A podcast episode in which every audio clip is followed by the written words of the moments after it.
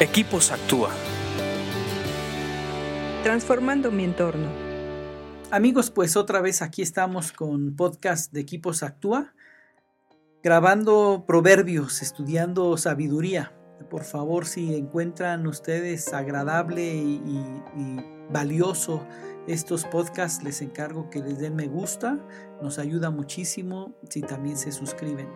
Vamos a continuar, estamos viendo las siete cosas que aborrece el Señor y vamos a continuar con la tercera. Vamos desglosando una por una y hoy nos toca leer Proverbios 6, la última parte del 17. Dice así, voy a leer todo nada más para entrar en contexto. Acuérdense que son las siete cosas que aborrece el Señor.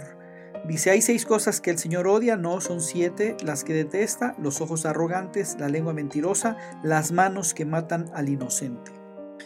Ya vimos en los dos pasados, eh, dos ediciones pasadas, lo que son los ojos arrogantes y la lengua mentirosa. Hoy vamos a ver las manos que matan al inocente, las manos que matan al inocente como una de las cosas que Dios aborrece. Eh, yo, yo cuando leo este pasaje, a veces nosotros los que nos creemos santos de que no somos asesinos o que no somos homicidas, como que decimos, ah, ese yo no. Pero hay, un, hay una parte que me inquieta, dice, las manos que matan al inocente. Eh, yo creo que estamos, en algunos casos estamos creciendo y evolucionando como sociedad y en otros casos nos estamos degradando y estamos yéndonos al caos. Voy a poner un ejemplo actual. Eh, hemos evolucionado como sociedad en cuidar a los animalitos. Y hasta hacemos protestas y marchas y hacemos que cierren eh, tiendas donde venden mascotas que las maltratan. Y hacemos, nos, como sociedad nos movilizamos. Sin embargo, no hacemos nada para salvar a los bebés en el aborto.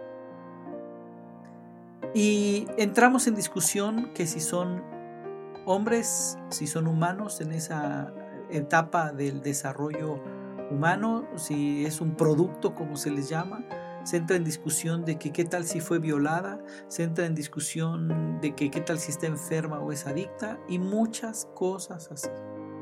Pero me llama la atención que dice las manos que matan al inocente. El niño que viene en camino es un inocente. Él no tiene la culpa si la mamá fue violada, no tiene la culpa si es drogadicta, no tiene la culpa eh, de nada, es un inocente. Creo que una de las cosas donde Dios nos va a pedir cuentas como humanidad es qué hacemos para salvar al inocente y, y qué hacemos tú y yo. Si votamos en contra, si votamos a favor o si somos indiferentes. Permitimos que eso suceda. Yo creo que es algo que hay que analizar, porque eh, si lo vemos, creo que esto incluye a los homicidas, ¿no? el, homicida que mata al inocente, no mata a su enemigo, sino mata a un inocente. Eh, eso, aquí está eso, cuando, hay, cuando alguien mata a un inocente. Pero donde verdaderamente quiero que pensemos es en esto que te estoy hablando, de tantos inocentes que se pierden en el aborto. No quiero eh, entrar en discusión de que si hay que legalizarlo o no, no quiero entrar en discusión de que si es bueno o malo de acuerdo a las circunstancias de las personas. Yo lo que quisiera es pensar en qué tanto hemos evolucionado para salvar al inocente. Mira, eh, en una ocasión hace como dos años, eh, una amiga de mis hijos se embarazó tenía 16 años. Y lo primero que pensó fue en abortar. ¿Cómo sufrimos aquí en la familia? Era una amistad, no, a lo mejor no teníamos muchos lazos, nosotros la habíamos conocido, ha venido a comer aquí a la casa, pero sufrimos muchísimo. Nos pusimos a orar, nos pusimos a investigar, eh, preguntamos eh, si habían los mecanismos legales para adoptar al bebé y proponerle que no lo abortara, sino que lo tuviera y nosotros le conseguíamos vía una legalmente una adopción. Y sí encontramos organizaciones que se dedican eh, legales aquí en México, que se dedican a eso. Me dio mucho gusto. Y la batalla pues quedó al final en ella. Eh, eh, mis hijos que son cercanos a ella o, platicaban con ella, le daban sus puntos de vista y sufríamos mucho porque decía, ahora sí ya va a ir este fin de semana a abortar, ahora sí va el lunes y ahora sí va y nos poníamos a orar. Y un día eh, mis hijos nos dieron la noticia de que había decidido no abortar y tener al bebé. Eh, nos dio muchísimo gusto, la verdad es que nos dio muchísimo gusto. Fue una victoria que la vivimos en carne propia, fue una victoria que la vivimos de cerca y da gusto pelear por un inocente. Eh, la verdad es que nos ponemos felices cuando vemos las, sus fotos en el Facebook, cómo va creciendo el bebé, eh, el cambio radical de la niña que ahora ya pues asumió su responsabilidad y se puso a trabajar.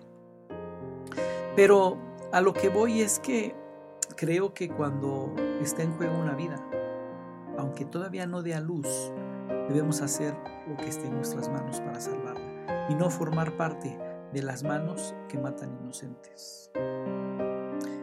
Medítalo de manera conceptual, de manera conceptual, que, que, que, se haga algo en tu corazón. Esto es parte de las siete cosas que Dios aborrece.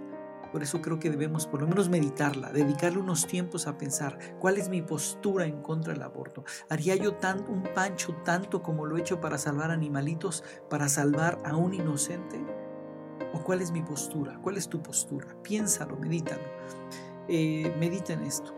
Eh, acuérdate que te recomiendo leer proverbios porque leer proverbios te hace más sabio. Escríbenos a info.actua.org.mx. Búscanos en Facebook y Twitter como Equipos Actúa.